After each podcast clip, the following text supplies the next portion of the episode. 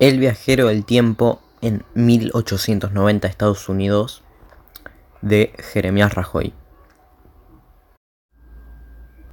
En un laboratorio secreto trabaja Juan Pereira, un científico muy conocido que estaba trabajando en una investigación sobre viajes en el tiempo. Él creó una máquina del tiempo, pero sabía que si viajaba al pasado tenía que ser muy discreto, porque cualquier cosa que él haga tendría consecuencias en el presente.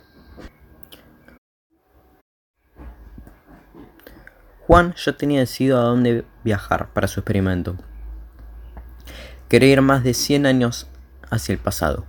Una vez la máquina calibrada, Juan se prepara y viaja al 1890. Al llegar se encuentra en una ciudad poco tenue y llena de personas se encontraba en Valentine. Juan estaba haciendo un paseo por el bosque de las afueras del pueblo. Estaba tranquilo todo, pero se encontró con un ejemplar de oso en peligro de extinción, intentó atacarlo, pero Juan tenía un cuchillo y un arma. El científico tuvo que matar al oso. Muy asustado por lo ocurrido, decide volver a su tiempo.